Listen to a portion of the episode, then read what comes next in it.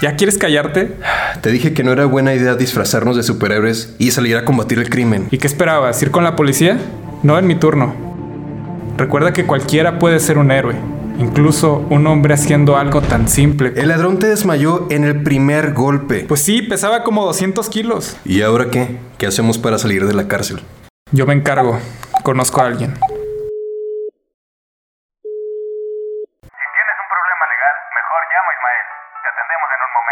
Hey, soy Joy. Estamos en prisión. ¿Podrías sacarnos? Si mencionas al diablo, se te puede aparecer. ¿Y bien? ¿Qué harás?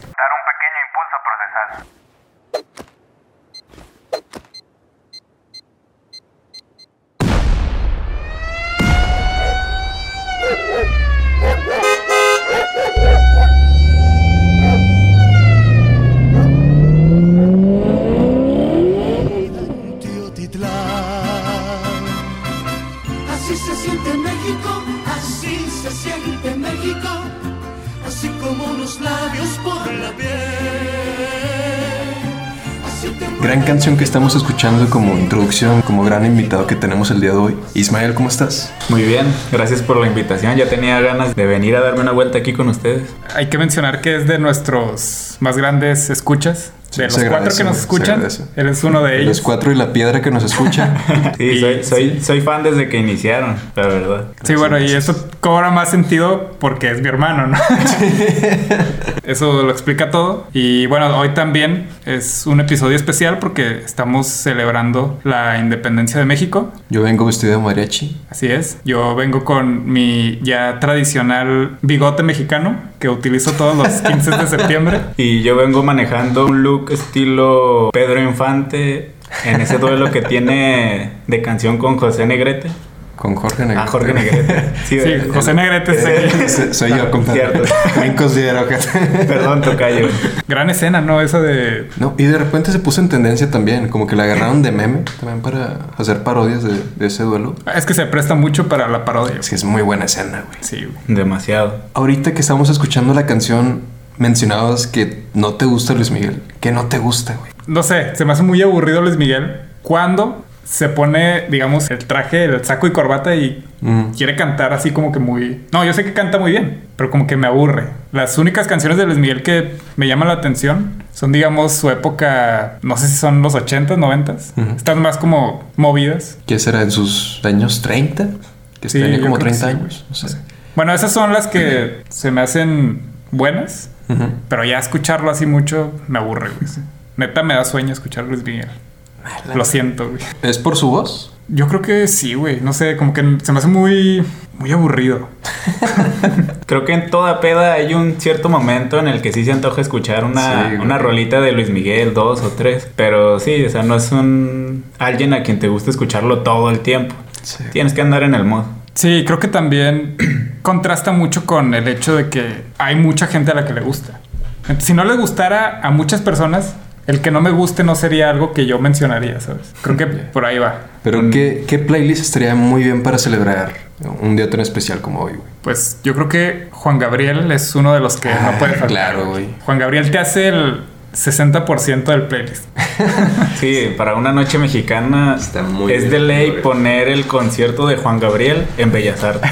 sí, güey. Su mejor presentación y es una joya, la verdad. Bueno, se han fijado que este sector como macho de México es como muy discriminatorio, pero cuando se habla de Juan Gabriel es como, ah, no, el divo de Juan. Es como, no, Sí, o sea, le tienen un respeto, güey. Es como nuestro Freddie Mercury, güey. Y sí. De hecho, sí, cualquiera que escucha a Juan Gabriel se le olvida su preferencia Claro, sexual. ¿eh?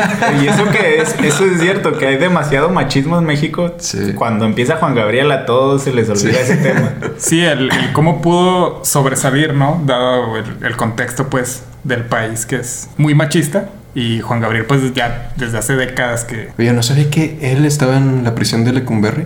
No sabía eso. Sí, de joven, ¿no? Creo que De estuvo. joven, ajá. Pues de hecho, de ahí fue el impulso a su, a su carrera. Porque Ah, no recuerdo muy bien el dato, pero supuestamente la esposa del alcaide de la prisión le gustaba mucho, lo escuchó cantar alguna vez, le gustó y pidió que lo liberaran. Y de ahí fue como que la segunda vida de Juan Gabriel salir y empezar con esto de Wow, más, un impulso más fuerte a cantar. De ese centro, de esa prisión, también sabía el dato de que a los prisioneros que se les tenía por conductas, creo que sexuales no apropiadas, o sea que la mayoría era por ser homosexual, los tenían en el pasillo J y de ahí agarraron como, ah, pues las Jotas. Sí, No el pabellón, Sí, el pabellón, creo. Jota. Y de ahí salió la palabra Joto. Gran dato, gran dato. Es muy buen dato, de hecho. Sí, Sí. pero pues es una leyenda mexicana, un mito urbano tal vez. Como la mamá de Luis Miguel. Exacto. Ándale, Sí. Pero, pero bueno, volviendo a los cantantes que se, se deben de escuchar. Pues, ¿Qué otro? Yo creo que Vicente Fernández. Ah, claro, sí. también.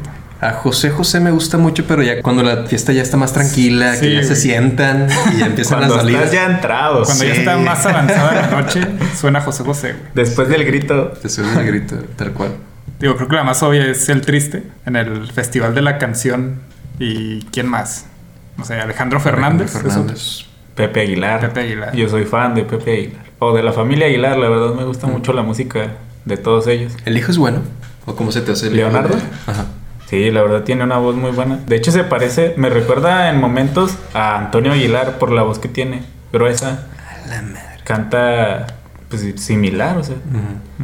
Y la verdad, y últimamente creo que por la cuarentena estuvo sacando canciones y la verdad sí... Sí, Sí son buenos. Sí, sí, o sea, sí tiene el talento pues para pegar, aunque pues la hermana es la que Sí, le va ganando sí, en ese güey. camino.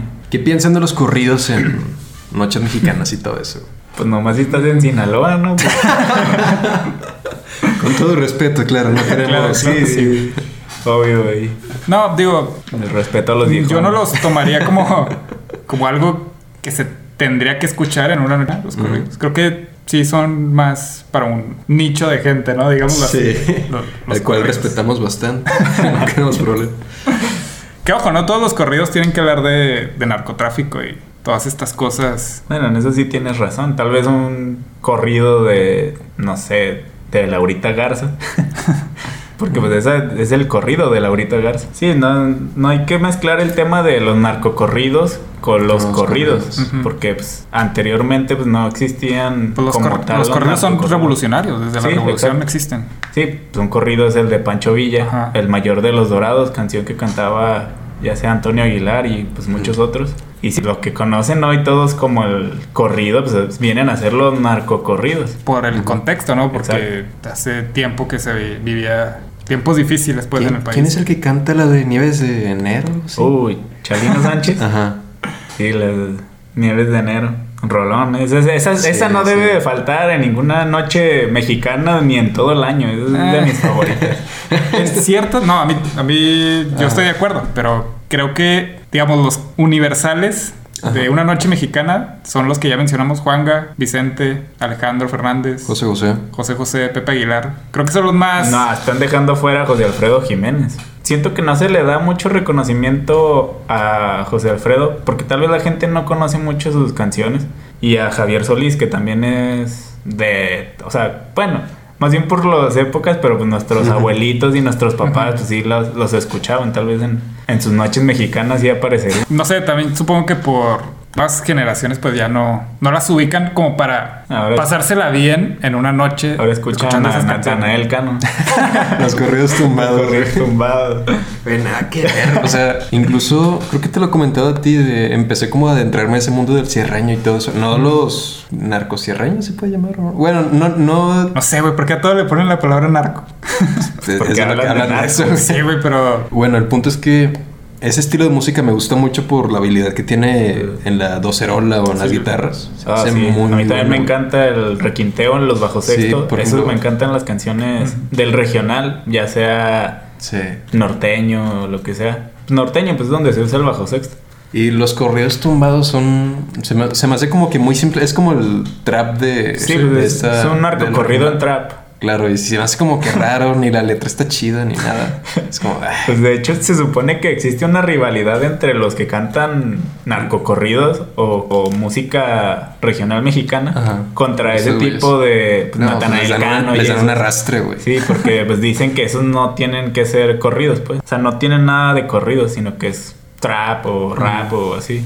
Ahora, el corrido lo que se refiere es que narra un suceso, ¿no? Sí, un acontecimiento. Eso es un corrido. Sí. Por ejemplo, es que el problema aquí fue que, por ejemplo, el corrido pues es la historia, como tú dices, una, o narra un evento y pues antes se inventó la Revolución Mexicana y era para pasar la noticia de las batallas. Pero después de eso, ¿qué hubo? No hubo corridos porque pues no hubo acontecimientos que narrar. Después surgió el narcotráfico y pues se fueron haciendo historias, anécdotas y por eso se empezaron a cantar los narcocorridos. Que incluso en eso hubo una evolución porque si te vas a los corridos de hace, no sé, 20 años, 30, los Tigres del Norte y estos grupos, sus corridos seguían manteniendo esa esencia de narrar sucesos, aunque fuera del narcotráfico o de cosas que trataban de, de desmentir al gobierno. No sé, lo- los Tigres del Norte tenían esto de ser muy golpistas, ¿no? De- Pues, del gobierno. Por eso son los reyes del corrido. Sí, sí, sí. Y aparte, es cierto, ellos son como que los más elegantes para cantar un corrido.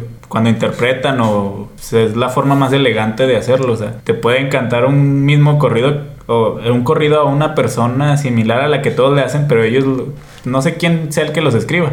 Pero los adecuan de una forma en que se ve elegante y no tan, Tan burdo y violento No, como no- lo no tan vulgar, porque vulgar, como digo, ellos se remontan a los hechos y en transmitir cierta idea que quieren que tengas de cierto hecho o cierto personaje. Y Y, lo- creo que con la guerra del narcotráfico que se vivió hace, no sé, 10 años, pues empezó a surgir todo este movimiento en donde el corrido se transformó en una forma de idolatrar a los narcotraficantes. Entonces los corridos ya hablan de, de ostentosidades, de traer la camionetota. claro, Son alucinaciones también, porque pues a veces le echan mucha crema a la historia y pues, no pasó así. Claro, del viejón con tres casas. Sí. Y, y se olvidan de los hechos, nada más narran, describen a cierto personaje y lo pintan como pues, un cabrón y que es el rey y la madre. Y sobre todo que narran acontecimientos que no sucedieron. Ujú. O sea, hacen alusión a cosas que solo se lo inventaron para darle más proyección o más fortaleza a tal personaje. Y en cambio, como dices, los Tigres del Norte, pues sí eh, son hechos que existieron. Por ejemplo, puedes tener el corrido, no sé, de José Pérez León, que narra de un indocumentado. O sea, la historia de un indocumentado que cruza la frontera y fallece en uno de estos contenedores de los trailers por asfixia. Y así, esos son los tipos de corridos que encuentras con los Tigres del Norte. El del circo, ¿no? ¿Hay uno que se llama el circo? No. El circo. El circo, que narra de, ¿El gobierno? del PRI, El gobierno, el PRI de Salinas. de Salinas. Sí, el circo. También está el sucesor, que también habla de Cedillo y Salinas. Mm. Está la canción de La Granja. Ah, ese es más nuevo. ese, más ese- reciente, pues. ese fue más nuevo y sobre todo porque hace alusión al gobierno de Felipe Calderón y de hecho en un 15 de septiembre, en una celebración del Ajá, 15 de ajá, en el septiembre, Zócalo. en el Zócalo, abrieron con esa canción cuando Felipe Calderón era el presidente. Y de fue hecho, poético. también hay otra canción que se llama La, La Guardería. Esa es más reciente. Bueno, de sexenios. Contemporáneo, ¿no? Sí, porque esta habla del gobierno de Enrique Peña Nieto. O sea, pero antes del gobierno, del cómo se le acomodaron las cosas Mm. para que él fuera el presidente y lo que tenía que hacer. Y así te encuentras muchos corridos de los Tigres del Norte que hablan así acontecimientos o alusión a cosas mucho más interesantes que lo que te puedes topar con un corrido, un narcocorrido del Commander Sí. gente así de ese, de ese índole, pues. Mucha gente escucha la palabra corrido o el nombre corrido en el estilo de música y ya lo descarta de inmediato. Sí. Mm. Yo, a mí me gusta pensar que soy abierto a todos los tipos de música y yo sí diría que hay de corridos a corrido. Y no sé, por ejemplo, ¿qué otra banda parecida a los Tigres del Norte que le den ese mismo tratamiento los corridos crees que se pueda mencionar? Mm, ¿Los Tucanes? Los tucanes sí, pero eran un poco más explícitos al momento de acciones sanguinarias. Eso ellos sí la platicaban, pero sí, también serían ese tipo de bandas o grupos que podría decirse un poquito más elegantes los corridos, no tan bruscos o Vulgares. vulgares. Bueno, los grupos como pues, los huracanes del norte, o sea, bandas viejas que también cantaban narcocorridos porque ellos sí eran narcocorridos de figuras de poco nivel, no tan conocidos, bueno, conocidos en ese entonces y también eran corridos hasta cierto punto aceptables. Por ejemplo, una que es muy famosa por meme, la del gato de Chihuahua, la de Hermano cayó Ah. la ley. Ah, mira. No, no sabía el Y, título. O sea, ellos tienen infinidad de corridos a cierto personaje que está en el cielo y a su historia y a su gente, pero lo hacían de una forma que sabías a quién se la estaban cantando, pero te la dejaban ahí el balón botando como para que tú hicieras Conjeturas, ¿no? conjetura. Ajá. Y a veces sí eran explícitos, pero normalmente sí te la dejaban a tu imaginación. Valentín Elizalde también hacía. También llegaba a cantar corridos, ¿no? Cantó narcocorridos también, pero muy pocos. Casi no le entraba tanto al narcocorrido. Sí cantó varios, pero también no eran de que a tal personaje así directamente. O sea, Eran más ambiguos, ¿no? Como- Sí, pues de hecho Valentín Elizalde cantó corridos viejos, o sea, no en su época ya eran viejos esos corridos, los cantaban otras personas y él nada más pues, hizo su Ah, versión. ya. Pero de su autoría no había, ¿no? ¿Verdad? No. Creo que bueno, pues el de A mis enemigos, pues ese nomás él lo cantó. Ah, Y veamos cómo le fue, güey. sí. Yo sabía eso, que le advirtieron como no vayas a cantar a mis enemigos, que, que está caliente la zona. Y el vato la cantó dos veces. Lo más rockstar que he visto. Sí, güey. Y murió a los 27, güey. Ese vato. Ah, es más, cierto. más rockstar que Morrison, güey. Sí, hay que tenerlos bien puestos para ir a hacer eso. Sobre todo por, eh, volvemos al mismo, o sea, la situación en la que estaba el país en ese momento, porque era cuando empezó el empezaba desmadre, empezaba la, la guerra. Sí. Empezaba, pero fue su época más sanguinaria porque los personajes que estaban en esa plaza en la que él se fue a meter, en ese momento esos individuos eran los más sanguinarios de ese lugar, pues. Pues ahí todavía se menciona a ese personaje que dicen que supuestamente fue el que lo mató, todavía está en sus problemas de extradición y ese rollo. Y si era un tipo difícil, o sea, si hasta eso el gallo de oro se rifó al ir a cantar ahí ya cuando le habían dicho que no. ¿Qué era? ¿Reynosa? Reynosa. Sí. Pero Valentín no puede faltar tampoco en una Ah, fiesta. No, creo que no. No, creo que Valentín se debe escuchar todo el año. En cualquier peda, a como ande. De alarma. Pues yo sí lo escucho siempre. pues, Siempre que pisteo con mis amigos, sí lo escucho. A mí sí me gusta. Se puso de tendencia, ¿no? O ya. Como que agarró un segundo aire, ¿no? No sé si se puso en tendencia o estamos entrando a esa edad donde se- ya se Ah. escucha, güey, ¿sabes? Se puso en tendencia. Sí, Pues es que puso. ¿A cuál edad te refieres? Yo siempre lo he escuchado. Ese tipo de música de Valentín, no sé, todo lo regional mexicano, lo grupero, pues está muy castigado por la gente, ¿no? A lo mejor en otra época mucha gente hubiera rechazado escuchar a Valentín Elizalde y ahora les gusta escucharlo. Entonces yo creo que también son como épocas en donde algo se pone de moda y ahora sí ya todos lo escuchan. Yo creo que eso le está pasando ahorita a Valentín. Sí, es, es que siempre existió, bueno, siempre fue muy satanizada la, todavía, la música regional mexicana, ya sea la banda o norteño y todo eso. Tal vez si estuviera vivo, quién sabe si la gente, o sea, nos referimos a la gente que no escucha ese tipo de Sí, música. sí, sí. Tal vez no lo estarían escuchando ahorita. Tal, quién sabe qué estrategia habría hecho para meterse en esos mercados. Porque normalmente la música regional mexicana, cuando le dan una oportunidad de escucharlo, es cuando aparece un programa o, o se mueren. O no sé, o sea, algo diferente porque cuando están en vivo y en auge hay cierto rechazo hacia ellos por lo mismo de esa satanización que Sí, hay. a- tiene que haber una género. plataforma que saque a esos cantantes de su nicho y los ponga, digamos, en el público en general para que tengan aceptación, ¿no? Un caso podría ser Julián Álvarez, Julián que a Álvarez. raíz de Ah, que salió cierto. en La Voz México, y ahora sí se hizo como aceptable escuchar a Julián Álvarez. Jenny Rivera. Jenny Primero eh, la sentían como que era muy vulgar escuchar a Jenny Rivera, las mujeres. Y después de que falleció, ya muchos fueron... La, falleció y luego también las series y todo ese rollo. Las fueron metiendo o posicionando más en los mercados donde no estaba, o sea, o en los gustos de otra gente que no la escuchaba anteriormente. Ahora es símbolo como de empoderamiento, ¿no? De Sí. somos mujeres cabrón. Pues podría decirse, pero pues también Cada quien. Sí. La otra vez escuché una canción de Alejandro Fernández con calibre 50. O sea, esas, esas mezclas es como que los ayudan a posicionarse o a entrar en los gustos de otras personas. No sé. Claro. A lo mejor hace como 10, 15 años eso no te lo hubieras imaginado.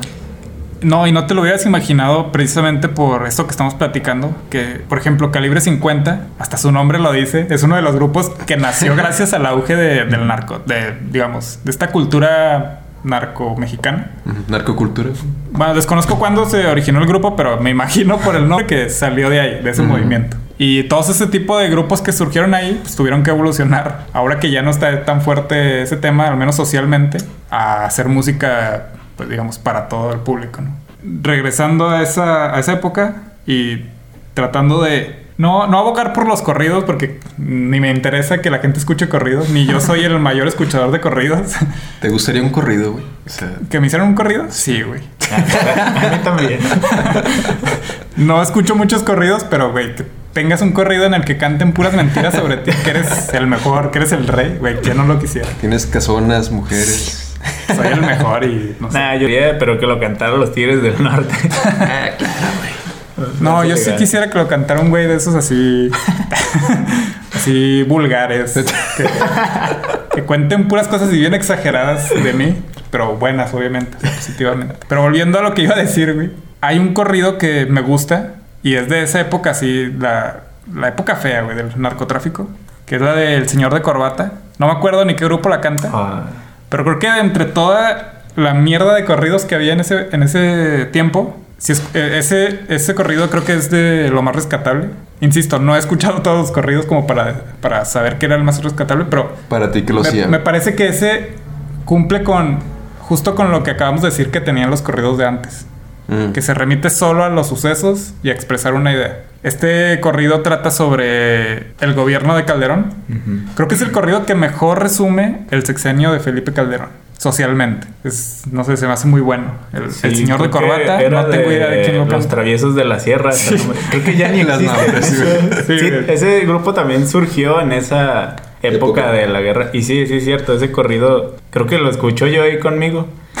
Y sí, narraba tal cual lo que una persona, no sé, de un nivel medio bajo vivía en esos momentos, o sea, cómo se orillaba a terminar en las garras del narcotráfico. Pone en perspectiva cómo la sociedad se veía involucrada en el narcotráfico gracias a pues esta guerra que Felipe Calderón inició en contra de, de los cárteles que yo creo que no benefició a nadie. Ese tipo de corridos te ayudan o ayudan, no sé, a la gente a salir un poco de esa burbuja en la que muchos viven. Porque, pues, no sé, yo tengo amigos que realmente nunca han ido a una colonia así, pues, no voy a decir marginal. Conflictiva. conflictiva. Pues nosotros somos de Santa Rosa, una colonia más o menos conflictiva en su momento y lo vimos literal cara a cara la, la guerra del narco. Pero hay gente que, por ejemplo, no tiene esa cercanía con ese tipo de colonias y literal sí viven en una burbuja y no saben cómo era vivir el día a día en ese entonces porque pues, decían, ah, pues hay balaceras y todo ese rollo, lo que todos sabíamos, pero Ajá. realmente nunca estuvieron frente a frente o veían de que un vecino no iba a la escuela, se hacía sicario y luego ya lo mataban. Y ese tipo de corridos, si era el nombre de la banda, sí estaba muy, muy bur- burdo como para que llegara cualquier persona y lo escuchara.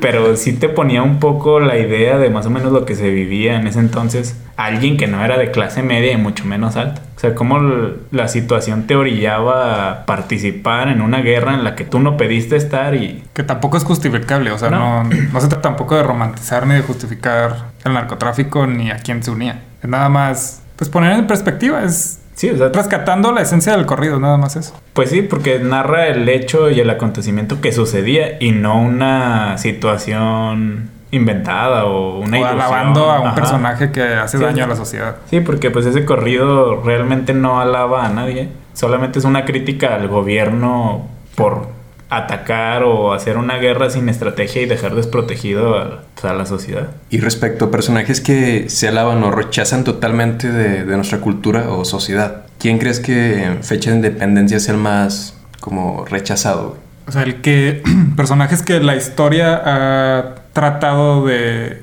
mala manera como villanos, no sé, por ejemplo. Pues sí, podría ser como villanos. Porfirio Díaz.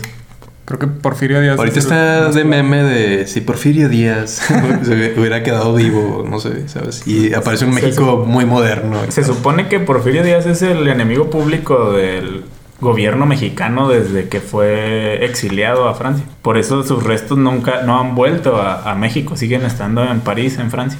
Y pues se supone que la idea es que algún día vuelvan porque pues es un general, héroe de guerra condecorado del país, o sea, fue presidente, duró mucho y pues eso fue lo que lo convirtió en villano y satanizado también. Pero Pero fue el que tuvo más avances en, en su época. sí, sí, Porfirio Díaz modernizó de cierta forma y en su época al país o ciertas plazas del país, pues la Ciudad de México, básicamente las cosas bonitas o arquitectónicas podría decirse, no sé.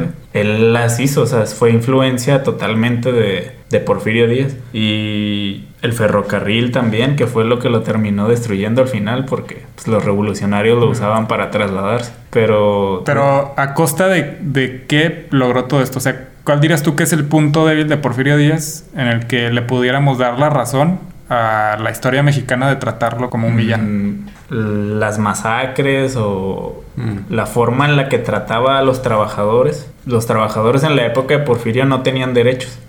Y creo que eso fue lo que lo terminó liquidando y lo que lo convirtió en un villano. Porque, por ejemplo, en las zonas del sur del país, las regiones mayas, por ejemplo, los mayas eran esclavos en la época de Porfirio. O sea, los utilizaban para trabajar y los trataban de formas deplorables, o sea, como esclavos. De hecho, hay un libro muy bueno que se llama México Bárbaro que habla sobre ese tema, el cómo se trata a los trabajadores y a los esclavos en la época de Porfirio. Ese libro es muy viejo y es muy bueno, lo recomiendo.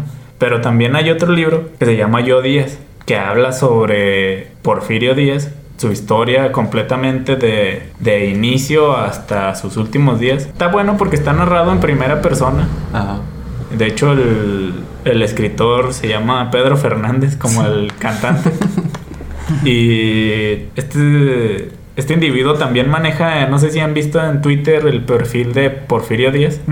Ah, ese sí. escritor es el que tiene ese perfil. Ah, no sabía. Sí, y este lo que les digo narra totalmente la vida e, e historia y hazañas de Porfirio Díaz. Está muy bueno, la verdad, lo recomiendo. Porque te da una perspectiva diferente a la que se conoce de Porfirio Díaz. Habla de sus hazañas como general, como soldado, su participación en la intervención francesa, después su amistad y luego enemistad con Benito Juárez y también su, su mandato, pues sus 30 años que duró como... Y después pues su, su final, narra su final. Está bueno, la verdad, el libro. Sí lo recomiendo y también ese escritor, ahora que entramos a ese tema, está sacando otros dos libros que también creo que es de otro personaje del que no se sabe mucho y que tal vez hay cierto, no sé, como que nadie lo quiere o nadie lo menciona, que es este Agustín de Iturbide. Todos saben quién es, nadie sabe qué hizo. No se le da ese crédito. Exacto. Sí, creo que es un, es un nombre que todos lo identificamos, incluso porque es como característico, ¿no? Agustín de Iturbide. Pero sí, creo que no es común saber qué hizo. No se le da la importancia que tuvo realmente en la historia de México. Porque si bien entrando al tema de la independencia, los personajes pues más conocidos son Miguel Hidalgo, este, la corregidora, Morelos. Y de ahí le vas cortando un poquito más, pero de esos tres son los más conocidos. Pero realmente, en mi opinión y como lo narra la historia, nos olvidamos un poco de personajes como Vicente Guerrero y Agustín de Iturbide, que básicamente ellos fueron los que sellaron la independencia de México. Voy a entrar un poco a desarrollarles a, a Vicente Guerrero porque es un personaje que la verdad a mí sí me gusta lo que hizo y siento que a veces no se le da ese reconocimiento. Él entró al combate de independencia para apoyar a Morelos cuando Miguel Hidalgo fue fusilado y ya ven que Morelos se quedó al mando del ejército de independencia.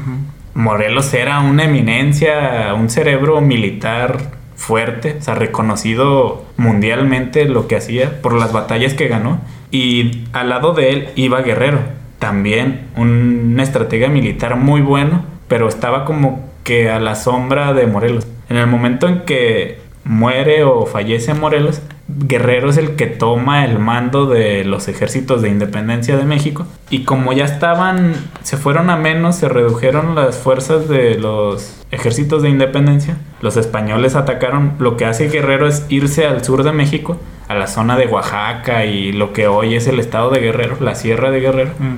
Se refugia ahí y ahí es donde literal les da una repasada a los españoles. Los españoles iban a tratar de cazarlo, capturarlo o matarlo y Guerrero les ganó y les pateó por donde pudo. Se supone que fueron varias batallas en las que no podían con Guerrero. De hecho, a los que comisionaban para capturarlo o matarlo, terminaban renunciando o los despedían del puesto. Guerrero era, para mí, es el padre de la patria, porque aguantó tanto tiempo escondido en la sierra y peleando hasta que llegó Iturbide, a quien también derrotó. Pero para todo esto le tenían tanto miedo a Guerrero los españoles que mandaban gente a negociar con él su rendición. Le daban indulto, posiciones en, el gobierno español de la Nueva España y todo las rechazó porque él, una frase que me gusta decía que la patria es primero. Por eso nunca se entregó. Todo esto mientras él los derrotaba, seguían enviándole emisarios para tratar de convencerlo de que se rindiera. Siempre rechazó hasta que llegó Iturbide. Guerrero lo derrotó como dos o tres veces hasta que Iturbide pidió entrevistarse con él y trató de convencerlo también de que se entregara, dejara la, la batalla porque ya no había salida, ya estaban derrotados. A lo que Guerrero inteligentemente, porque para ese momento había otros grupitos de españoles nacidos en México que también querían una independencia, pero ellos tomar e instaurar una monarquía en México, completamente de gente de la Nueva España. A lo que Guerrero inteligentemente le dijo a Iturbide, tú y yo podemos hacer eso. Nos unimos, instauramos una monarquía y así tenemos contentos a los grupos de españoles nacidos en la. Nueva España. No, los de Ah. la Nueva España. Para que nos dejen en paz y sellar la independencia de México. Después es cuando se da ese famoso abrazo de Acatempan, cuando se forma el ejército trigarante y se nombra a Iturbide como el emperador de México para tratar de mantener la calma de los españoles que estaban en la misma situación que Iturbide, que habían nacido en la Nueva España y pues en, en la España peninsular no tenían ninguna posición buena. Y por eso empezó Guerrero fue el que hizo que fuera posible ese imperio mexicano que duró muy poco, la verdad. Y ahí es donde se da esa participación de Iturbide de la que muchos dicen, ah, pues fue el primer emperador mexicano, pero nadie sabe cómo fue su... Fue realmente gracias a Guerrero Ajá. Que hay detrás, ¿no? Ajá. Sí. Fue, de hecho fue gra- gracias a Guerrero y Guerrero fue quien terminó quitándolo del, Del puesto. del puesto por esas diferencias que existían, porque ahí te das cuenta que realmente lo que hizo Guerrero fue lograr la independencia o sellar en ese momento la salida más fácil para quitarse a unos de encima y luego seguir luchando. Y ya se da todo este rollo de Santa Ana, es donde aparece Santa Ana, nuestro chaparrito que se creía Napoleón. Que también llegó y hizo un desmadre en México. Esto nos lleva también, ahora que ya me extendí demasiado, por Santa Ana a la... Pero pues es historia de México. A la batalla de México y Estados Unidos, la guerra. Donde San ya- Patricio. Sí, me gustaría hablar del batallón de San Patricio. Mm. Porque también es un batallón o son elementos que no se conocen, no sabe, se, se sabe que existen Ujú. o que existieron, pero nadie sabe qué hicieron. Y pues este batallón que era pues, comandado por John O'Reilly, pero aquí en México se le conocía como Juan Relly, porque no sabían escribir el nombre. Este grupo eran irlandeses y alemanes que estaban luchando primero en el ejército estadounidense, pero al momento de que se da la guerra, como ya ven que los estadounidenses no son católicos, pero los irlandeses sí lo son demasiado. Y los estadounidenses trataban a estas personas, por ser católicas, mal porque no confiaban en ellos, porque como los mexicanos somos católicos, creían que estarían a favor de México. Y pues sí pasó. Se pasaron al bando de México y este batallón peleó en Monterrey, creo, es donde fue su primera batalla y donde se volvieron héroes en esa zona. Defendieron a México, o sea, lucharon por México como si hubiera sido su misma patria. Todo por el que éramos católicos y ellos también. Este batallón creo que se conmemoró hace días, 9 de septiembre, o creo. Y obviamente el más conocido es el, el comandante John O'Reilly. Y de hecho hay una... El gobierno de México hace no sé cuántos años, donó una estatua de John O'Reilly a un pueblo de Irlanda de donde él era nativo. Y en ese pueblo, cada 12 de septiembre, se elevan las banderas mexicanas para la celebración del batallón de San Patricio.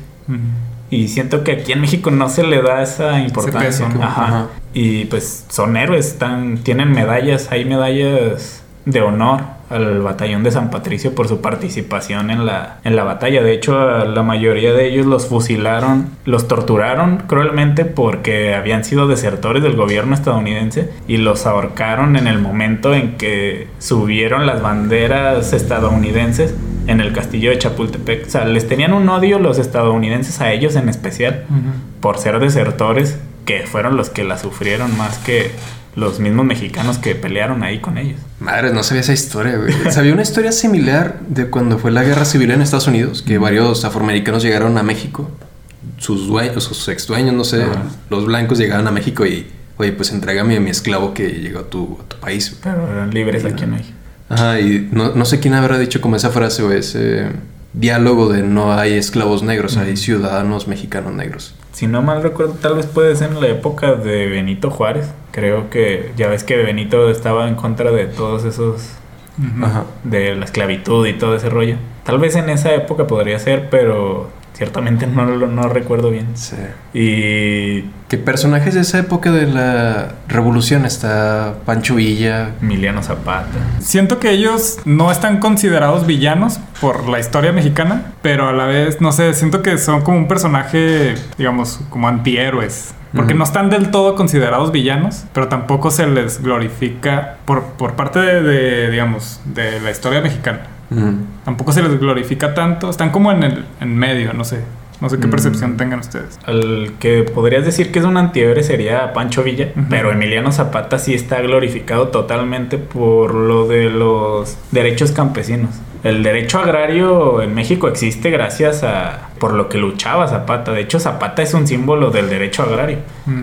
Por lo que él luchaba, de que la tierra es de quien la trabaja. De hecho, varias cosas, o sea, leyes del, del derecho agrario es básicamente eso, o sea, la separación de tierra. Ya después hubo ahí mucho del desmadre mexicano que conocemos, pero sí, el derecho agrario nace de, de Zapata y para los grupos campesinos Zapata es un dios por lo que hizo, o sea, porque él, él era pues, de familia que trabajaba las tierras, los explotaban y llegó el punto en el que dijeron, pues si nosotros somos las que la- los que trabajamos la tierra no tenemos ningún beneficio, pues ahora sí lo vamos a tener. Hasta eso Zapata no era tampoco un- una persona que estuviera matada en el campo, ¿no? Zapata era trabajaba en haciendas, este, educando caballos y eso, o sea, No le iba tan mal, pues. no le iba tan mal. A su familia sí. Pero a él no. O sea, porque su familia sí era del campo. Pero él tampoco estaba en una posición tan. Tan mala, digamos. Sí, En- digo, lo- en el imaginario colectivo lo- nos lo imaginamos de camisa blanca, las carrilleras Sí, cruzadas, llenas de balas, sombrero. Pero la realidad es que vestía bien, o sea, suéter caro y... Sí, sí, o sea, pues él vivía cómodo hasta cierto punto, Sí, porque sí. tampoco era como que fuera un millonario rico, o sea, no le iba tan mal, pues. Caso contrario, es Pancho Villa. Pancho Villa salió de abajo sin nada y fue un bandido al inicio y luego Lo se topó siendo. con la revolución. se topó. Él básicamente, es- si hubiera, si fuera una película, sí sería este tipo de antihéroe que lucha por, está haciendo sus cosas y se topa con la Con una causa. con la causa y se une y luego ya ahí crece porque pues bueno a mí yo sí siento me gusta Pancho Villa el personaje lo que fue y lo que representó porque es un personaje controvertido pero era muy inteligente o sea sabía qué ponerle a la vida para marcar el liderazgo y que la gente lo siguiera, por ejemplo. Era un bandido. Encontró a Madero, que fue el que lo unió a la causa, y Villa admiraba a Madero, porque Madero era es una persona rica, estudiada, muy inteligente, sabía tratar a la gente hasta cierto punto, era muy amable y lo que dicen de él, pues. Y creo que en ese punto Madero se volvió como que una figura aspiracional de Villa. O sea, Villa lo admiraba y quería ser como él, o sea, llegar a ser como lo que era Madero, una persona así. Pero obviamente, pues, eres un soldado. Villa era un soldado, era un guerrillero. Y lo que él le... Pero era inteligente.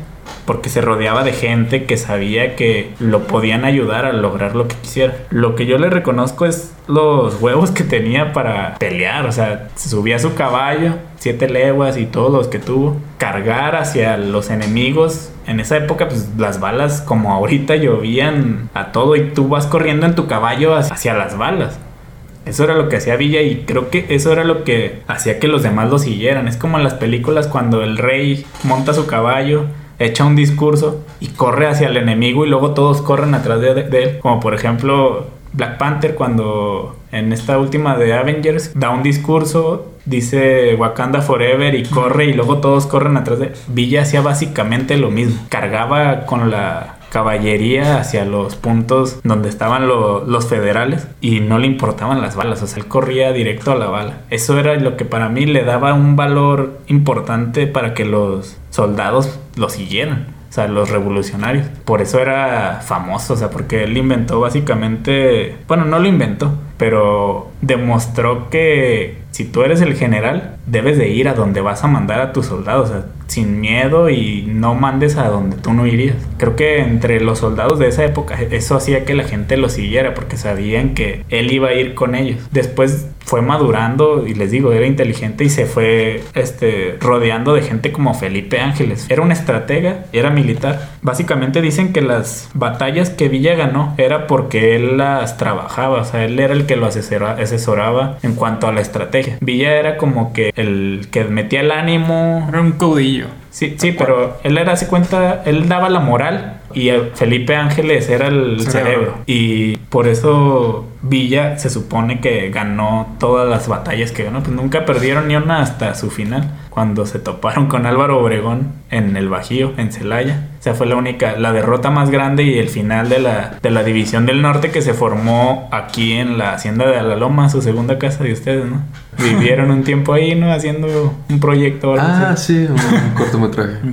Pues ahí en ese lugar se formó la División del Norte. Ese es un punto histórico de, de nuestra historia, porque ahí fue donde se juntaron los generales del norte, Villa, Madero, Venustiano Carranza, Calixto Contreras, que era de acá de Durango, y Felipe Ángeles, todos esos personajes llegaron a la hacienda de la Loma y se formó la División del Norte, el ejército más famoso de la revolución, que fue a morir a Celaya contra Obregón. Que Obregón también es un personaje que, un estratega y al que se ve como villano porque peleaba contra Villa y Zapata, pero pues ya sabes cómo es la historia, la historia la escriben los que ganan, pero Obregón también era un personaje muy interesante, muy inteligente, porque también era militar y pues, llegó a ser presidente también de México. ¿Y qué preparación tenía Villa para no perder, güey? Si viene desde abajo, si no tiene los estudios para, ¿sabes? Pues intentaba, más bien tenía muchos huevos Uno. y suerte Sí. para sobrevivir a las batallas, pero él intentaba ser mejor. Por ejemplo, dicen que no consumía alcohol y pues tú dices, un pinche bandido, es alcohólico. Pues no, Villa se supone que no consumía alcohol.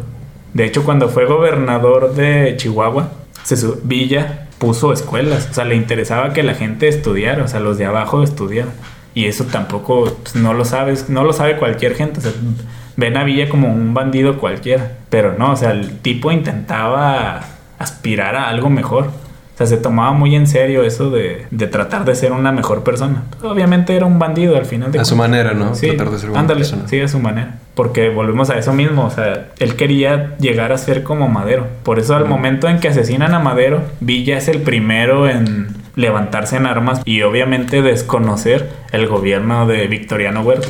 Porque pues, Victoriano Huerta masacró a Madero, a Pino Suárez y a su al hermano de Francisco y Madero, a Gustavo Madero, que curiosamente era el único que le aconsejaba a, a Francisco y Madero detener o no confiar en Victoriano Huerta y fue al que torturaron más tiempo, porque lo odiaban, porque era el único que hablaba en contra de ellos. Pero era esa admiración de Villa Madero que fue el primero en sentir ese ataque contra ellos, contra la revolución. Por eso fue el primero en atacar a Victoriano Huerta. incluso antes que Zapata. Zapata estaba ya en malos términos con Madero y después con Huerta y con Venustiano Carranza fue su acabose. Porque creo que Zapata no. Zapata estaba en su lucha muy particular por las tierras en su territorio. Y en mi opinión, creo que Villa fue el que abarcó más territorio del país. O sea, él iba más liberando territorios que, que Zapata. Zapata no salió de esa zona del sur de Morelos y todo eso que rodea ahí.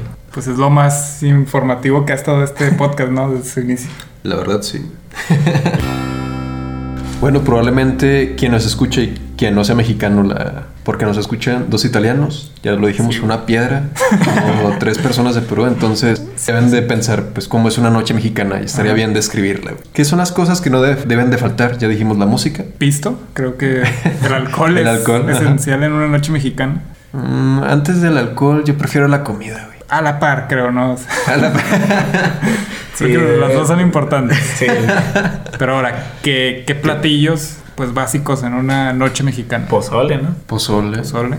Podría ser el más tradicional en una noche mexicana. Mm, No sé. en- enchiladas también. Sí. También. También en muchas casas hacen cochinita pibil, taquitos de cochinita. Los, tacos en general, creo que. Sí. Ah, también. Eso es como la primera idea, ¿no? Sí. Que decíamos, no, pues tacos, güey.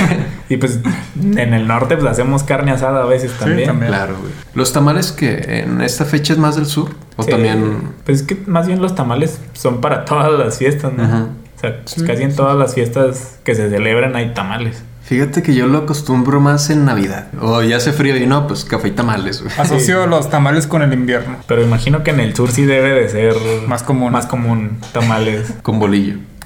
ah, pues se llama guajolota, creo que ese platillo. Sí existe. Ah, sí, ¿Sí? sí, sí. Sí. Torta de tamal, ¿no? Se le llama. O, sí, o guajolota. guajolota, sí, guajolota. O no recuerdo si la guajolota era torta con chilaquiles. No, se me hace que es la de tamal. Sí, la. Es la guajolota. La discada entraría en los, en los platillos de Ah, 15 o eso ya es muy... Se me hace más dominguera, ¿no? La discada. Sí, es del norte, porque yo lo asocio Sí, muy- sí, es mucho con norte. el norte, güey. Pues Es se supone que dicen que nació por estas tierras, por aquí. Ujú. Otros Ajá. dicen que, en- que no, que en Monterrey, otros que en Sonora. Según yo, en. O, o aquí en esta región lagunera o Ajá. En Tamaulipas, creo. Cada región tiene su forma de hacerla, porque hasta aquí pues, también varía mucho la forma en la que la preparan. Ujú. ¿Y qué platillo lagunero es lo que no puede faltar? Las gorditas. Pero sí es lagunero, güey. No sabría decirlo a ciencia cierta, pero creo que sí, no. es, sí es común. Yo creo que no son laguneras. Porque sí la encuentras en varias partes. Yo güey. Digo, con, con sus diferencias, pero sí las encuentras. Sí, güey, es como de- si dijeras que Los tacos. el taco son- del pastor es lagunero porque aquí hay muchos. Sí. No, güey, no es lagunero. ¿Los tacos de tripa serán? No, no, ¿verdad? Nah. Tampoco. También pero, es muy mexicano. Pero qué delicia. Pero bueno, ya dijimos música, comida.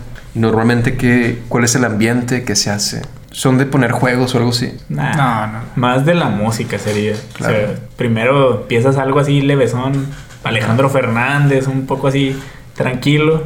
Luego el Juan Gabriel en Bellas Artes para cantar un poquito y bailar Claro. porque tiene varias movidillas ahí. Pero Y independientemente de la música, creo que lo es este la, la convivencia, no tanto con, con dinámicas o juegos, sino simplemente el convivir, el platicar. Es lo, lo que se hace por acá.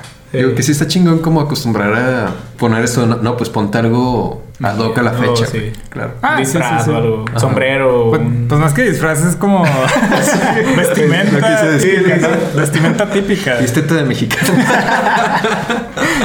Sí, eso es- se dice mucho, ¿no? Claro. Hay que vestirnos como mexicanos. Cabrón, pues, qué pedo. todos los días, ¿no?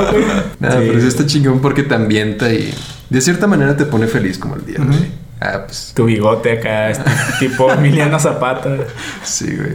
Pues de hecho ese es el sueño de Joy, ¿no? ¿Qué? Ponerte un bigote tipo No, Emiliano ni Zapata. sueño, es la realidad. A la madre. Ahí tengo mi bigote falso que utilizo los 15 de septiembre. Y sí, puedo confirmarlo con una foto. Fíjate que las primeras fechas que recuerdo que celebro este día es como en primaria o cuando se hace como tardeada noche mexicana, que se hacen puestitos de comida. Como una kermés, ¿no? Sí, una kermés. Sí. Creo que es lo que tengo más presente, no sé si por el trauma que me causó, el- donde te casan de morritos. Ah, el registro que, que te agarran entre tus compas y te llaman a que te gusta. Y luego, bueno, no sé, en nuestra familia no se acostumbra, pero pues, hay familias que acostumbran ir a la presidencia o a la plaza. Ah, al grito. Al grito. Bueno, nosotros no lo acostumbramos, pero Ajá. sí sé o sí es algo muy tradicional ir a- al grito. Pues se ve, porque pues hay mucha concurrencia, ¿no? También pedir mariachi, ¿no? Ese día es algo Ah, muy... Bueno, sí, sí, sí. Aunque pues me imagino que ese día los mariachis han de tener la agenda muy llena, ¿no? Claro. Pero sí han de está- cotizar bien, cabrón, ¿no? De que no, pues vemos. Sí, sí. Sí, bueno, nosotros conocemos a unos mariachis y sí, se cotizan. Saludos. Saludos a los madrugadores. ¿Qué anécdota tienen de este día? A ver. Mm, siempre llueve, ¿no? Bueno, yo sí, recuerdo sí. la infancia que como hacíamos la cena, eh, mis papás hacían la cena en nuestra casa, que es su casa, siempre llovía, o sea, ya llegaba como que las 12 de la noche Ajá. y empezaba a llover y no sé, siempre me acuerdo de eso, que llovía un rato así muy leve y luego ya se quitaba, pero siempre llovía casi todos los años. Más que anécdota, yo creo que es como, no sé si, decirle choque cultural, pero por ejemplo, como dice, siempre hemos eh, festejado ese día nosotros con una cena familiar y todo lo que ya dijimos. Y conforme fui creciendo y iba conociendo más gente, me daba cuenta que mucha gente ni siquiera lo celebraba. Era como, ah, hoy es 15 de septiembre, qué chido.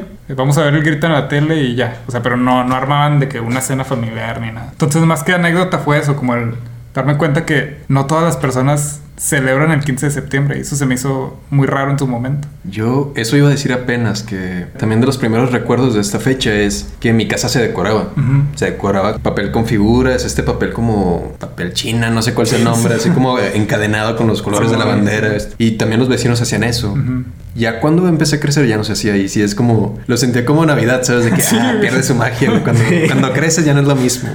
Sí, sí, es cierto. También es como esa falta de, no sé, sentir Identidad. sentir propio el ser mexicano, o sea. Siento que ya la gente no le da mucha importancia o no le tiene cierto cariño a, pues, a la bandera o el himno. ¿Y no, no creen que eso, esa falta de identidad está directamente ligada a la corrupción del gobierno, a que siempre son malas noticias por parte del gobierno? Entonces la gente tiende a ver lo relacionado al país como algo negativo. O sea, como, pues, ¿qué es México? Corrupción. Pues sí, o incluso las cosas buenas que, que hacen no lo saben comunicar o vamos a decirlo, hablarlo en nuestro idioma. ujú. No causan a veces esa empatía, puede ser. Sí. Sí, o sea, te hacen perderle el cariño Ajá. a la bandera o al himno. Yo creo que el, el momento más patriótico que tienen todos los mexicanos es cuando juega la selección. O que O cuando hay participa en un los sismo, mundiales. O, o cuando, Cuando- hay un sismo. Sí. Sí, una, una tragedia o algo, un desastre natural o así. Es cuando, sobre todo el sismo, por ejemplo, la, el último que hubo hace dos o tres años, sí fue como que se sintió más esa, sobre todo la imagen por la, donde se desmoronó la presidencia municipal de ese pueblo y que un señor fue y levantó la bandera de México, que la puso arriba del escombro, o sea, esa imagen fue... Pero digamos, en cuanto a sentirte representado por, ya sea por los símbolos patrios o por la misma, por tu mismo país, yo creo que es en el Mundial de Fútbol. O sea, ¿cuándo más ves a gente pintada de, con la bandera, con la playera de México, Pero, pues, celebrando en los, en los Pero mundiales? hay mucha gente que no le gusta, le- no le interesa y ¿En México? le vale más. Sí. En México hay un gran porcentaje de aficionados del fútbol. Pero hay otros muchos también que... Pero yo creo que es mayoría la gente que le gusta el fútbol. Bueno, sí, pero pues sí, podría ser que ese es el momento más Más mexicano. mexicano. Pues yo me considero un patriota. Yo sí le tengo mucho cariño y respeto a la bandera y al himno. Sobre todo porque lo- hace días salió una chava que bailó el himno y todos se le fueron en Ah, contra. sí, sí lo vi. Una chava bailó en TikTok el, Sí, el himno. Y se le fueron con todo, o sea... Sí hay que tenerle un poquito de respeto a- al himno, a la Yo bandera. creo que el respeto siempre debe estar, pero creo que también se tienen que empezar a, no sé cómo, bajar un poco el escalón, estos mismos símbolos, en el sentido de que está muy protegido el himno, el, el escudo, la bandera. Cualquier acto que tú hagas, por mejor que sean tus intenciones, lo van a ver incorrecto y va a ser muy castigado. Y yo creo que eso también juega en contra de, de nuestra misma identidad como mexicanos. O sea, tú no puedes, eh, no sé, poner el símbolo de la bandera en una playera porque es ilegal. No puedes, no sé, utilizar... Simplemente cambiar los colores, ¿no? Por ejemplo, ponlo dorado con blanco. Más allá de cambia cambiar el, color, como el uso de los símbolos patrios, creo que está muy. O sea, está con pincitas, güey. Si yo quiero usar el, eh, algún símbolo patrio en algo, pues no, no puedo, porque. Pero es que sí. también ser realista, ¿para qué lo quieres usar? no sé, bajar un escalón el, a los símbolos patrios. Nada, creo que en ese sentido sí están bien protegidos porque realmente, pues, ¿para qué lo quieres? O sea, ¿para qué quieres la banda hacer lo que tú quieras con la bandera de México? O sea, con el logo, no sé. Una camisita. es que no es hacer lo que tú quieras, es sentirte más familiarizado con. Pues Que siento que en eso falla mucho. Yo, yo sí le veo como eso una causa de que la gente no se identifique con. yo no lo veo por ahí, pero sí creo que, no sé, el gobierno debería de buscar una forma de limpiar la imagen de o hacer que la gente se sienta más orgullosa de los símbolos patrios. No sé, en Estados Unidos literal te regalan la bandera de Estados Unidos si tienes un hijo. O sea, para tu hijo ahí te va una bandera, o sea, Ahí está. pero te están dando la bandera, no una playera con la bandera, o sea. Nunca se dijo que era una playera a fuerzas. O sea, estoy diciendo que se empiecen a familiarizar más los símbolos patrios con la gente. Pues se puede sin tener que darle ese libertinaje a los símbolos. Una opción podría ser como adoctrinar desde tu educación a como verte cómo es ser mexicano o las fechas y todo eso. Pero es que también es como que el sistema educativo no es el Ah, mejor. claro. Ves los libros y te dicen exactamente lo mismo todo. O sea, no es como que. ¿Qué te enseñan de la historia de México? Que Porfirio Díaz era malo y Benito Juárez bueno. y o sea, Pero no te dicen rea- la realidad. O sea, ni te dicen algo más real. Solamente te ponen a los personajes así poquito, pero no todo lo que hicieron realmente, sino pues, una miradita ahí. Sí, una pizca de lo que Sí. es, ¿no? Y no sé, siento que no atrapas esa identidad de... Pues y también porque en los honores a la bandera también ya son más protocolarios que por gusto. O, sea, o se desmaya un niño porque no almorzó o así. Todos lo agarran como que ya de... O sea, no le dan tanta importancia porque es como que ya una... Una rutina, pues sí, lo o sea, de así, que güey. cada lunes. Tal vez podrían hacerlo de que un lunes al mes o así, o sea, pero ya todos los lunes sí se vuelve rutina y, y cansa. Por cierto, yo fui abanderado en la primaria. un gran honor, la verdad, llevar la bandera, es otro rollo. Te da otro nivel en... Sí, o sea, sobre todo porque es como te digo, o sea, te estás en la escolta en ese entonces era. Mm. Y te explican, bueno, a mí la persona que me lo explicó fueron dos, un profesor y, y una maestra. Me explicaron el- la responsabilidad que era llevar la bandera, o sea, de que me dijeron, a ver, güey, no es de que traes el palito así con el asta y vas con la bandera así moviéndola. No, me dijeron, la bandera la portas firme y que no se te mueva. Hasta la forma en la que la tienes que entregar te dicen, tú nunca entregas la bandera, ellos te la arrebatan. O sea, ya cuando se acababa todo el acto, cuando tú llegas y ya ves que tienes que dar la bandera para que la lleven a guardar, tú la pones y la persona que va a recibir, en cierta forma, recibir la bandera, te la arrebata, porque así es el, el acto que se debe de hacer. Tú nunca debes de entregar la bandera. Y eso a mí me dejó como que, ok, esto es, hay que, es mi identidad y hay que respetarla así como se debe. Por eso los presidentes es igual, cuando hacen el grito, que llegan con la escolta al militar, el militar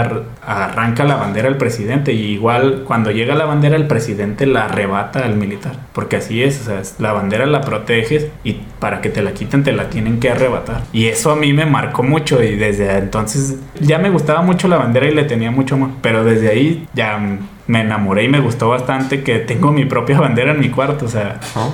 ahí, o sea, sí le tengo mucho amor y mucho respeto a la bandera. ¿Qué le podrían decir a quien no es fan del fútbol de... Vaya, para empezar, si consideran como necesario saber un poco de fútbol, ¿sabes? O si lo consideran como cultura, ya sea como general o de México. Porque lo hablábamos, bueno, no es equiparable, pero que Star Wars es parte de la cultura pop. Por lo tanto, si está bien que sepas, aunque sea un poquito, un resumen. Consideran que saber de fútbol es, pues, básico, tal vez. Aunque te sepas poquito, güey, como yo. Yo creo que no, yo creo que es más orgánico el fútbol. Mm. En cuanto a más lo veas, pues más vas a saber, obviamente. Mm.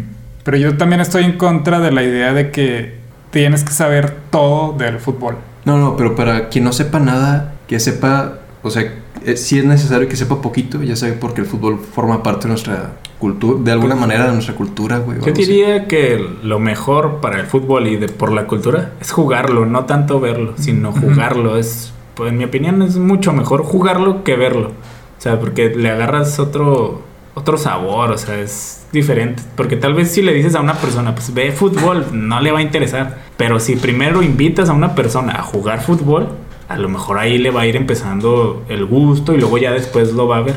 Pero sí, siempre va a ser mucho mejor acercar a la gente a jugar el, el juego como tal que verlo. Bueno, eso es lo que yo creo. Por toda esta globalización y acceso a la información, cada vez más el aficionado empieza a entender los sistemas de juego, por así decirlo. Y opina y dice que tal equipo juega de esta manera y cada vez se siente más experto. Se siente. Claro. Pero para mí no lo es porque creo que hay mucho charlatán y hablan de fútbol y de formaciones, de sistemas de juego y no sé qué.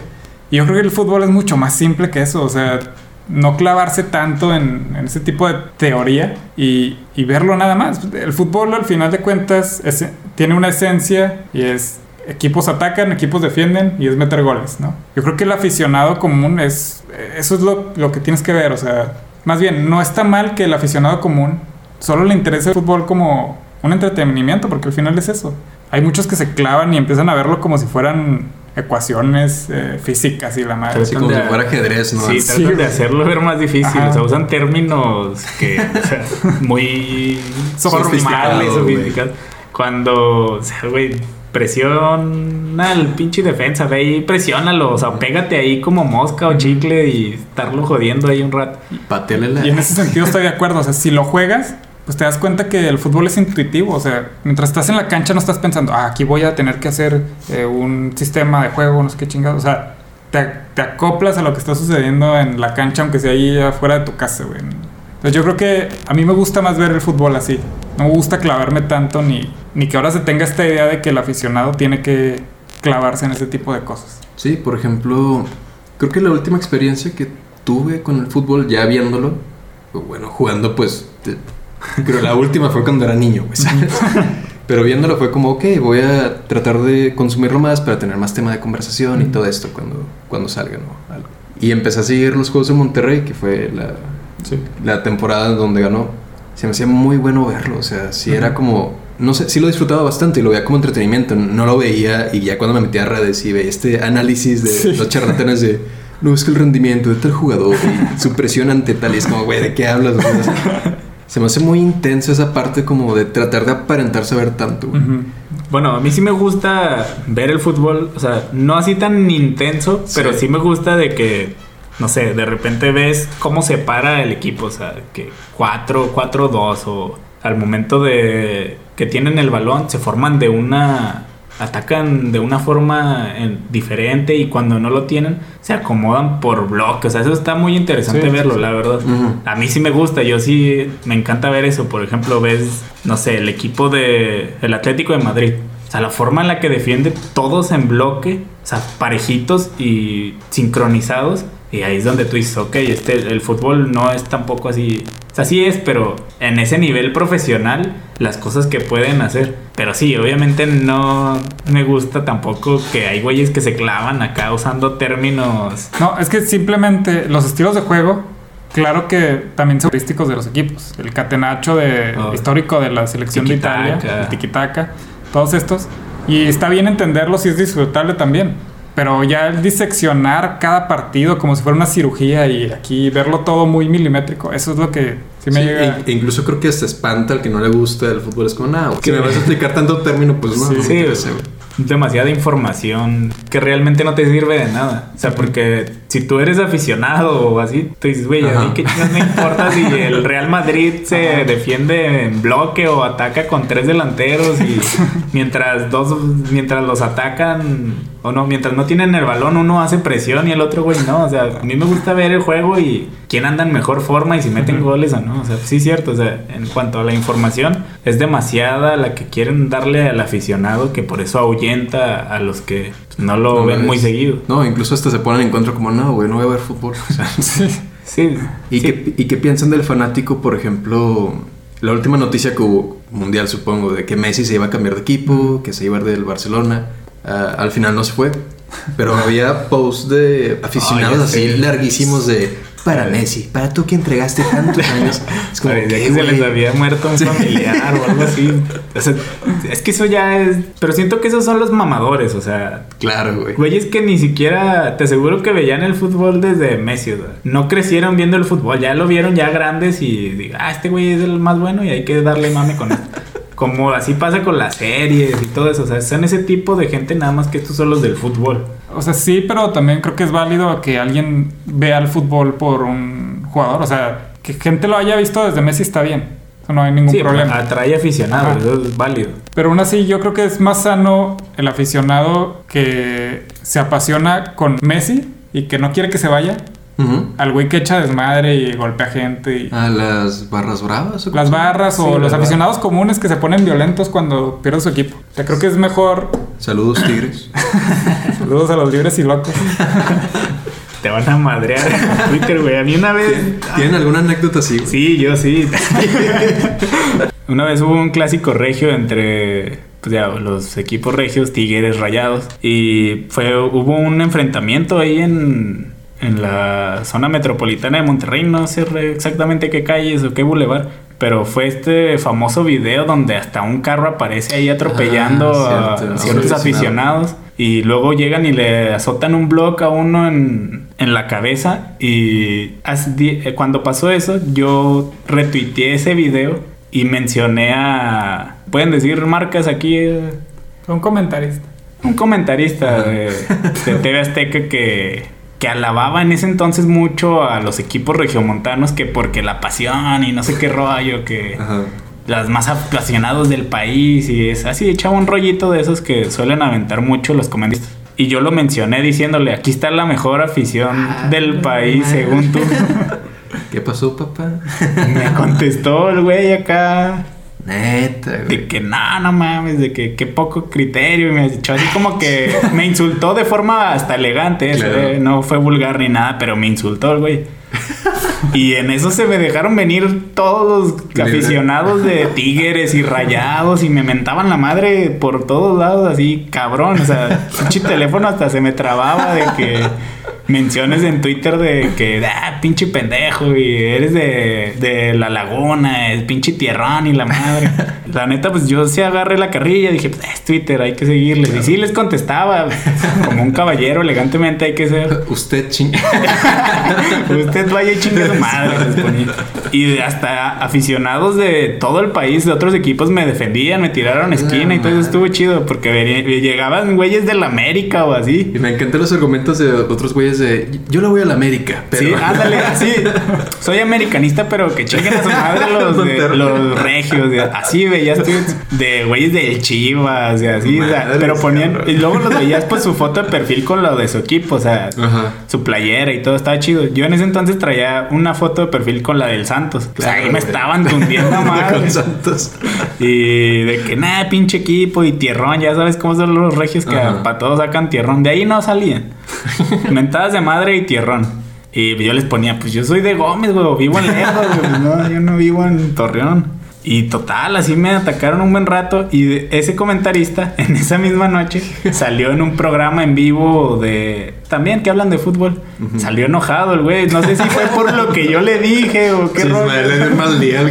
Pero el güey estaba encabronado. El- lo vi el programa para ver qué rollo. Porque pues, el cabrón me acababa de lanzar a la horda. Tuiteándonos para el programa. ¿Qué? Porque me tuiteó dos veces. O sea, me contestó dos veces. Yo le respondí. Y luego el güey me volvió a contestar. Y luego ya fue cuando se me dejaron venir todos los, los regios. Pero nada, hasta eso sí les tengo cariño a los regios. Ya, ese fue nuestro último combate.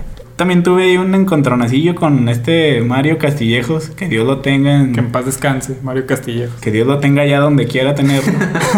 Pero sí, también una vez ese vato llegó tirándome tierra. Yo puse un tuit acá de, de los jugadores extranjeros en México. Ajá. De la calidad de los jugadores extranjeros. Estaba con otro que era comentarista tuiteando ahí, compartiendo tweets con otro comentarista que también tuvo problemas en varias televisoras. Y llegó este compita Mario Castillejos y a tundirme también. Que bueno, Mario Castillejos, ese güey entendía bien el negocio sí. y el güey se enganchaba, pero era parte de. O sea, Fíjate, a mí me caía mal hablando de fútbol, pero hasta eso se me hacía que era de lo más rescatable del periodismo del de- en deporte mexicano. O sea, del fútbol se me hacía que era como lo que todos intentan ser polémicos, pero él sí sabía. Jugaba su cómo- juego de Ajá. ser el defensor del fútbol regio. Eh, Sí. Porque como transmitía a nivel nacional en los partidos de, de Tigres y Rayados, pues el güey jugaba desde su trinchera de, de defender el fútbol regio a nivel nacional. Y el güey era, tenía un estilo Sí, muy, sí. pues, de, de echar carrilla y de entender como que era de aquí para allá, o sea. Le gustaba hacer leña y también Sí, claro. aceptaba cuando le, le pegaban. O sea, eso estaba chido, eso me gustaba. Porque hay otros que, o sea, no. Que no aguanten la barra, ¿no? No, nomás quieren estar tirando y les topas y te bloquean. ¿no? Así. pues el caso de este comentarista que les comenté, o sea, el que les dije, de- Ujú. o sea, el vato primero acá de que no, que esto y todo el rollo. Ya nomás le puse ese tweet y no. Se calentó de volada. Pero Sí, experiencias en, en estadios o algún partido que les Yo, marcó. bueno, una anécdota que creo, creo que vale la pena contar. Fue una vez, precisamente en Monterrey, que estábamos en un hotel. Y esa no, no, al otro día jugaba Monterrey contra Pachuca. Entonces en ese hotel se hospedó el equipo de- del Pachuca. Y estábamos ahí y de repente empiezan a entrar los jugadores. Y pues nos acercamos a la, a- a la foto y todo. Y ya, primero me acerqué yo a, a tomarme foto con los jugadores. Ya me empecé a tomar como con dos o tres. Y luego ya se unió Saludos, Isma Pocho también. Guzmán. Se unió Ismael también. Y como era con mi celular, primero me tomaba yo con el jugador. Y luego se lo pasaba el celular. Ajá. No, él me lo pasaba a mí. Y luego yo le tomaba a Ismael con el jugador. Y así como con dos o tres jugadores. y hubo en específico un, un jugador que es el Conejo Pérez, que en ese tiempo todavía jugaba en el Pachuca. Todavía jugaba, mejor dicho. Y haz de cuenta, me tomé la foto yo con el conejo. Ajá. Me la toma Isma. Y habían sido tantas fotos seguidas, el celular se empezó a trabar. Entonces, entre cada foto la tomaba a destiempo. Es decir, tú le picabas a, a capturar Ajá. la foto y tardaba segundos y captaba lo que salió segundos después de que le picaste, ¿no? No sé si me expliqué. Claro. Entonces me tomo yo la foto con el conejo. Sale chida, sale bien definida y todo. Soy buen fotógrafo hasta. Me pasan el teléfono para tomar la foto yo. Y la toma al piso. Pa- el pasa este problema. el, el teléfono está trabado, pero tomando la foto, nos despedimos del conejo. Se toma la foto y me doy cuenta que son los pies del conejo. Ah, se mamó este vato. Hasta eso buena gente el conejo, hay que decirlo. Sí, se portó bien. Pero pues la imagen, la, la foto de, de Isma con el conejo son sus pies, son los pies del conejo. Varios fetiches más. Por ahí tenemos todavía la foto. Bueno, Podría ser la, la portada del puede ser la portada. Sí debería, la verdad, mi foto con el conejo. no, pero- No me sé esa historia, vete nomás. Ah, güey, tú. No me imagino la emoción de que, huevo, la voy a subir, leyenda, portero leyenda y. Con los pies, güey. La neta, a mí no me gusta mucho eso de estar de, de fan y tomarme fotos. No, ni a mí, ahí, ni a mí. Pero, pues era- aprovechamos que sí. venían los jugadores. ¿sí? ¿Qué la hacemos? Siempre hay una persona que quieres conocer. No, pero ya lo habíamos platicado eso de, de pedirle fotos a celebridades. Ajá. Y yo te- ya habíamos platicado que tampoco nos gusta mucho la idea, pero en ese momento pues se prestaba, ¿no? Pero- Estábamos en un hotel. Sí, mismo ahí y estaban ellos ahí. Pues había otra gente también ahí tomándose Sí. fotos con ellos. Ajá. La verdad no eran tantos, ¿Qué güey. digo? Ni siquiera somos aficionados del Pachuca ni de sus jugadores. O sea, lo hicimos nada más por convivir No, y aparte ahí. porque estaba este Keisuke Honda. Ah, sí. Pues ese güey era... ¿Era coreano? Sí, Sí. el japonés. Ah, eso. Y que de español no hablaba ni madres el güey. Y de hecho ni se, no se iba a parar para la foto hasta que ya le hablé en inglés y lo detuve y ya se puso acá medio mamón el vato, pero yo creo era por el lengua, por el idioma, Claro. o sea, no.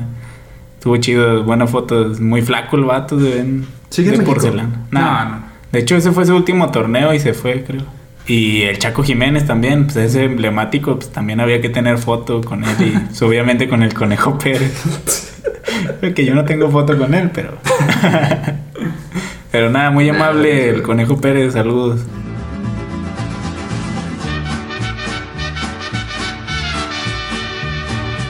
Pues bueno, hasta aquí el episodio de, de hoy. Muy patriótico, Especial Noche Mexicana. exacto. Con invitado también especial. Mexicano. Mexicano también.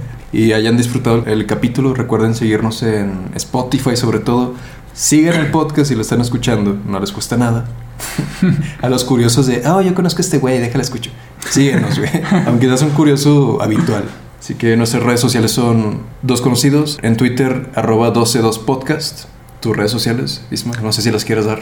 Pues sí, para tener dos o tres seguidores nuevos.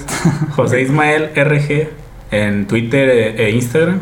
Y pues nada, agradecer la invitación, me la pasé muy bien. A ver si me vuelven a invitar más seguido. Claro que sí, güey. No quiero. Aún hay temas por los que hablar. Está, está buena la plática y sigan con este proyecto. La verdad está bueno y vienen cosas mejores. Gracias, Isma. No, pues cambio fuera.